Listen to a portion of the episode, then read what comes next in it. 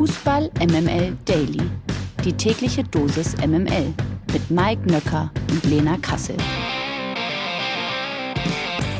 So, guten Morgen zusammen. Heute ist Montag, der 22. August. Herzlich willkommen. Fußball MML Daily in der Montagsausgabe und das bedeutet wie immer einen wunderschönen guten Morgen. Lena Kassel.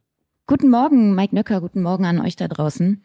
Ähm, Mike, du hast für diese Woche und auch für alle weiteren Wochen eine kleine Aufgabe, die ich dir stelle, beziehungsweise einen kleinen Auftrag. Ich wurde erneut darauf hingewiesen, dass ich in den vergangenen Folgen sehr oft die Begrifflichkeit ein Stück weit benutzt habe. Und es würde so dermaßen nerven, dass wenn ich das noch einmal mache, gewisse Personen diesen Podcast nicht mehr hören. Das möchten wir verhindern. Und demnach hast du ab jetzt einen Auftrag. Ähm, müssen mal vielleicht so ein bisschen Einsatz in den Ring werfen. Wenn ich ein Stück weit sage, was dann passiert, könnt ihr ja auch gerne mal Vorschläge reinschicken. Mir ist es ein Stück weit auch aufgefallen, muss ich sagen. Schön. 100% Lena. Guten Morgen, Mike, und Happy Monday. Präsentiert von Lena Kassel. Ich wollte jetzt fast sagen, wir sind jetzt ein Stück weit schlauer. Äh, wir haben nämlich schon den dritten, aber wir lassen das jetzt. Wir lassen das mit den Späßen jetzt. Äh, wir haben nämlich den dritten Bundesligaspieltag hinter uns, haben viele interessante Spiele gesehen und äh, mit dem ersten fangen wir mal an. Borussia Mönchengladbach gegen Hertha BSC. Naja, was soll ich sagen? Also der Auftritt der Hertha wird dir als treue Begleiterin des Clubs, ich denke, Mut machen, oder? Ja, fand ich schon. Es war ein sehr, sehr gutes äh, Spiel. Sie haben unverdient verloren, meiner Meinung nach, weil sie wesentlich größere Torchancen hatten, sehr viel vom Spiel hatten, insgesamt 17 Torschüsse abgegeben. Das weiß jeder Herr Taner und jede Herr Tanerin. Das ist immens viel für diese Mannschaft. Und äh, im Internet geisterte schon der Vergleich Robberie äh, herum. Äh, also ist natürlich ein bisschen übertrieben, aber die Außenpositionen sind wirklich fantastisch mittlerweile. Also Ijuke auf der einen Seite und Dodi Luke Bacchio auf der anderen Seite. Sehr viele Tempo-Dribblings, sehr viele Tempowechsel endlich mal. Es plätscherte nicht so dahin. Man hat mit diesen 36 Prozent Ballbesitz, die es am Ende waren, sehr, sehr geradlinig nach vorne gespielt. Und ich würde schon sagen, dass man da genau die Handschrift von Sandro Schwarz erkennen kann. An dieser Gradlinigkeit, an der Vertikalität im Spiel, an diesen Tempowechseln, wenig langweilige Ballzirkulation, so was man eben auch von ihm erwartet hatte. Und ich hoffe einfach, dass jetzt die Ergebnisse folgen werden, denn die Art und Weise, wie das Ganze aktuell gespielt wird, dürfte jedem in der Hauptstadt gefallen. Gladbach, das sollten wir auch erwähnen, nach drei Spielen mit sieben Punkten noch un geschlagen. Und das war ja ein Spiel, das äh, erst so hinplätscherte, aber äh, dann Fahrt aufnahm. Mhm. Und dann nehmen wir noch eins. Äh, Borussia Dortmund gegen Werder Bremen. Ich weiß gar nicht, was ich zu diesem Spiel sagen soll, weil ich es eigentlich immer noch nicht fassen kann. Bis zur 89. Minute führte Borussia Dortmund, man muss sagen glücklich, aber mit 2 zu 0. Endstand 2 zu 3. eine, eine verdiente Niederlage für Borussia Dortmund? Auf jeden Fall. Ähm, und ich mich nervt's jetzt ein bisschen, dass jetzt alle wieder über Dortmund reden. Klar ist äh, natürlich jetzt wieder der Running Gag, weil am dritten Spieltag jetzt der Meisterschaftskampf schon wieder vorbei ist. Möchte aber an dieser Stelle auch nochmal die wirklich fantastische Leistung von Werder Bremen honorieren, die hervorragend in diese Bundesliga-Saison gestartet sind. Ich habe nichts anderes erwartet, muss ich ehrlich sagen, weil sie eine sehr eingespielte Mannschaft sind. Sie spielen dasselbe System wie in der zweiten Liga. Sie haben kaum Leistungsträger verloren, eher noch an gewissen Punkten nachgeschärft. Sie haben mit Ole Werner einen fantastischen Trainer, der die Mannschaft immer wieder hervorragend auch auf den Gegner einstellt. Er ist sich für nichts zu fein. Meiner Meinung nach ist er kein Prinzipientrainer. Und ich glaube, das ist ein Schlüssel zum Erfolg. Und ich glaube, da lehne ich mich nicht zu weit aus dem Fenster. Wenn sich da nicht schwerwiegend irgendwer verletzt, ähm, wird Werder Bremen nichts mit dem Abstieg zu tun haben. Und das hat dann eben auch diese Leistung gegen Borussia Dortmund gezeigt. Also das erstmal vorab geschickt. Wirklich sehr, sehr gut von Werder Bremen. Und ja, ein, ein statistischen Fakt, der wirklich zum Grausen ist. Äh, Dortmund gab nur sechs Torschüsse ab. Weniger waren es seit Datenerfassung nie in einem Bundesliga-Heimspiel des BVB. Und wenn wir uns die drei Partien jetzt mal anschauen vom BVB, da gab es das 1 zu 0 gegen Leverkusen, was durchaus auch in die andere Richtung hätte kippen können. Das war total auf Augenhöhe. Dann gab es das 3 zu 1 gegen Freiburg, wo Marc Flecken ordentlich mitgeholfen hat. Und jetzt auch die beiden Tore gegen Bremen sind aus Distanzschüssen entstanden. Also auch da, das war kein schön äh, vorgetragener Spielzug, wie die Tore entstanden sind, sondern es waren Einzelaktionen. Und ich glaube, ein Stück weit haben die erst Mist. Oh, ein? Stück weit, ein Stück weit Mist. Wir kriegen das noch raus aus dir. Ja, ich hoffe doch. Ich bin ja sehr lernwillig. Ja. Also, wir bleiben bei Borussia Dortmund und glaube eben, dass die Ergebnisse ein ja, ein bisschen über die eigentliche Verfassung hinweggetäuscht haben. Das ist so mein Eindruck. Und äh, bin sehr gespannt, wie sie jetzt diese Niederlage aufarbeiten wollen, weil das ist auch, ich weiß, man will diesen Begriff in Dortmund nicht hören, ein Mentalitätsknacks natürlich gewesen.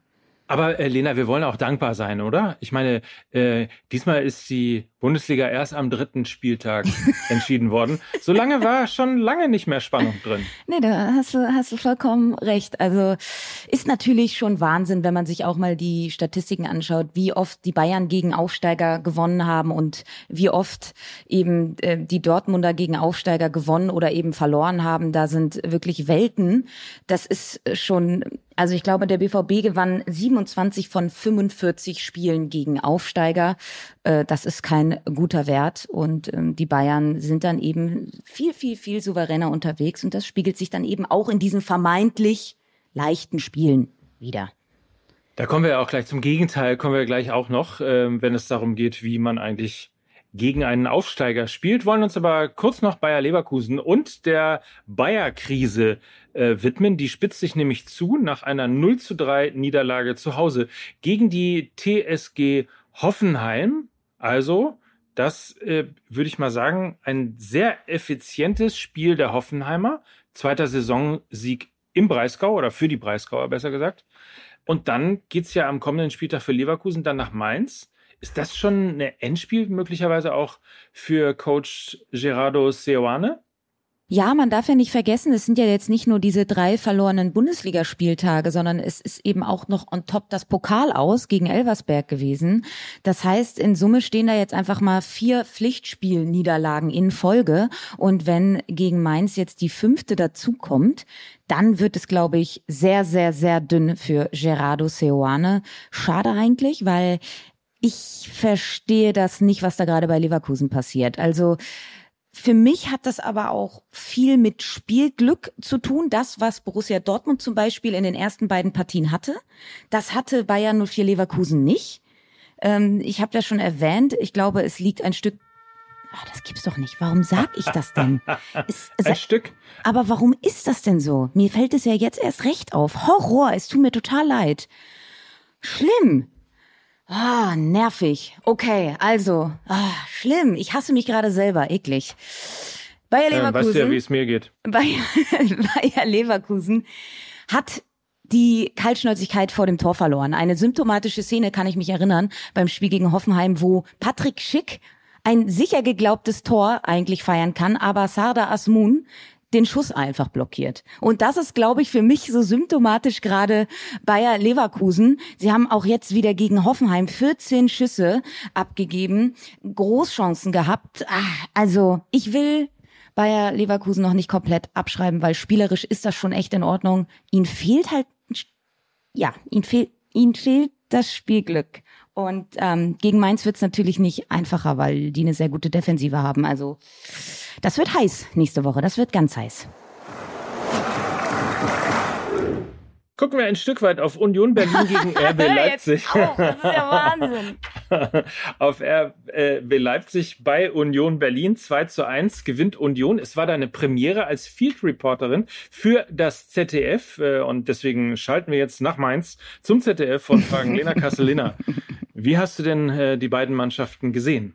Es war erwartbar, denn Union hat Union Fußball gespielt und die vergangenen Partien haben die schlechte Restverteidigung bei RB sehr, sehr, sehr deutlich offengelegt und das war gefundenes Fressen für Union.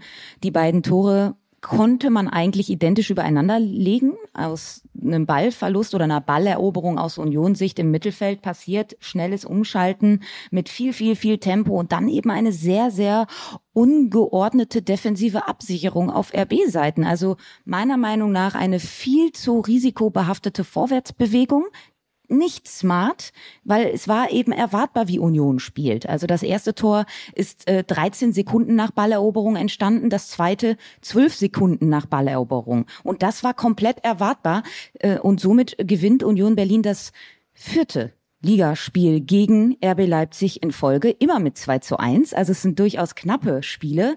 Und äh, ja, äh, ich glaube, die Luft äh, wird dünner in Leipzig, weil das ist natürlich, das wird dem Anspruch gar nicht gerecht. Sie haben ja eher noch Zugewinne im Kader bekommen mit Werner, mit Raum, haben denselben Coach. Ich weiß nicht, was den Sommer über passiert ist. Das konnte mir am Samstagabend übrigens auch keiner so richtig beantworten. Hatte eher das Gefühl, dass äh, Spieler wie Trainer, wie Verantwortliche das Ganze äh, ja runterspielen, um auch Ruhe im Verein zu haben.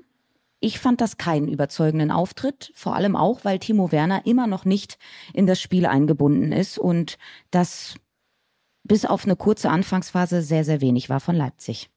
Übrigens, strittige Elfmeterszene, Werner zu Fall gebracht, bekommt den äh, Strafstoß nicht. Dann am Sonntag äh, eine lange, lange VAR-Diskussion gestern, also im Spiel von Eintracht Frankfurt beim 1 zu 1 gegen den ersten FC Köln.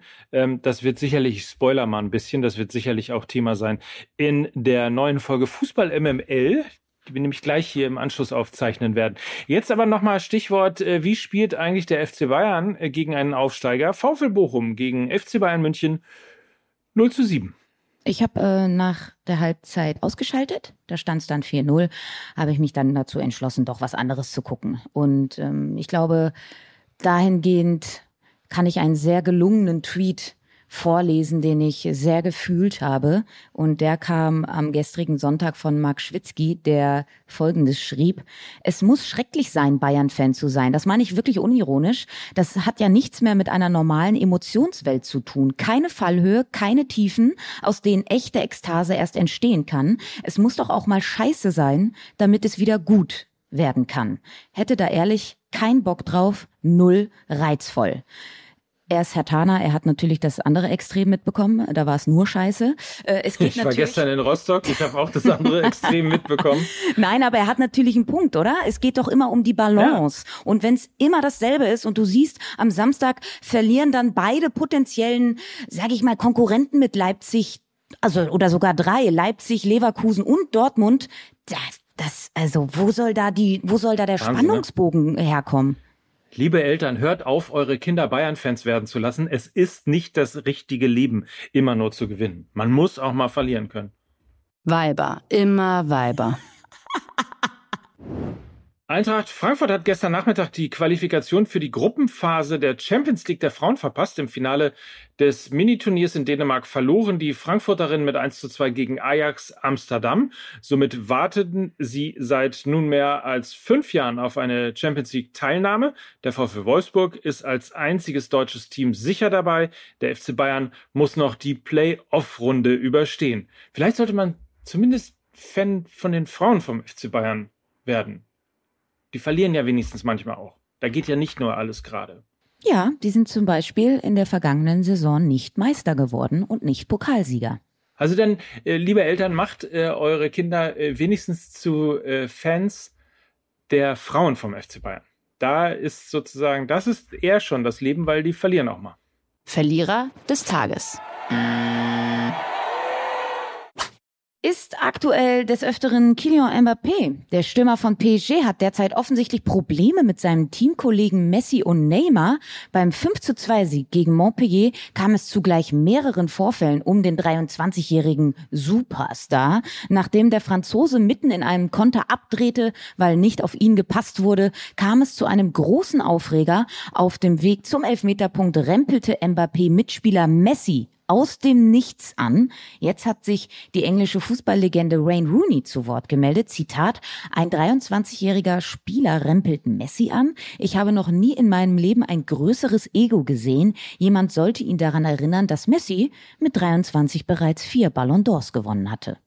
Also da kann man Herrn Rooney nur zustimmen, oder?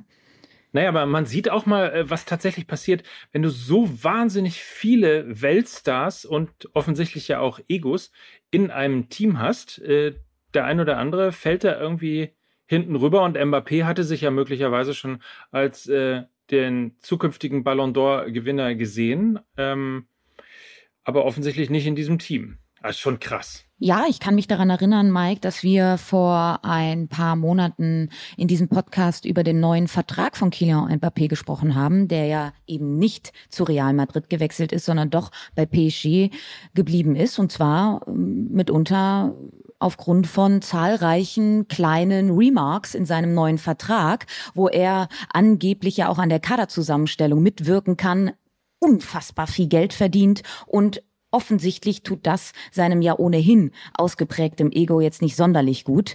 Äh, ganz schwierig und das kann dann eben auch in eine ganz ungesunde Richtung kippen. Er ist 23 Jahre alt, er hat noch nicht wirklich was hinterlassen, so wie es Messi getan hat. Und wenn dir dann natürlich also ja, ein bisschen Demut abhanden kommt. Ich glaube, das ist nicht zuträglich für den weiteren Karriereverlauf. Da sollte mal jemand ordentlich an ihm schütteln und rütteln. Ich glaube, er war ja riesiger CR7-Fan, oder? Der hat doch jetzt aktuell auch ein bisschen Ablenkung nötig. Vielleicht kann er sich dann mal um den kleinen Jungen kümmern.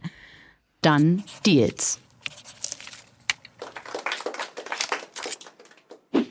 Übers Wochenende wurde heimlich still und leise an einem der größten Deals dieses Transfersommers gearbeitet. Casemiro wird Real Madrid für über 70 Millionen Euro verlassen. Sein neuer Club heißt Manchester United. Casemiro ist mit 30 Jahren in perfektem Fußballalter. Und die große Frage ist ja natürlich, äh, insbesondere bei United, die ja heute gegen Liverpool spielen, ob er dafür einen Umschwung sorgen kann, sicherlich noch nicht in diesem Spiel, aber insgesamt eben vor allen Dingen auch für Stabilität im Mittelfeld sorgen kann. Ich glaube, er geht natürlich auch dem Konkurrenzkampf mit äh, Chouameni aus dem Weg, der ja neu verpflichtet wurde für die Zentrale bei den Madrilenen und kann ein sehr, sehr wichtiger Faktor in dem ja doch auch sehr auf Ballbesitz und schönem Spiel ausgelegtem Fußball von Erik Ten Haag äh, geben. Also er könnte ein, ja, er könnte für Ecken und Kanten sorgen, für eine gute Arbeit gegen den Ball. Und das braucht es dann eben auch, wenn du guten Fußball spielen lassen möchtest. Von daher Casimiro, ähm, ein sehr guter Transfer für ein gebeuteltes Manchester United, die natürlich auch neuen Hoffnungsträger brauchen. Und ich glaube, das könnte Casimiro auch werden. Und noch eine kurze Transfermeldung. Auch Eintracht Frankfurt hat nochmal auf dem Transfermarkt nachgelegt und Junior Dina Ebimbe für das Mittelfeld geholt. Der neue Mann kommt zunächst für ein Jahr vom PSG. Anschließend haben die Frankfurter eine Kaufoption für den 21-Jährigen. Da wird er sich ein Stück weit freuen. So, es tut mir sehr leid. Wir hören uns morgen ja, alles wieder. Gut.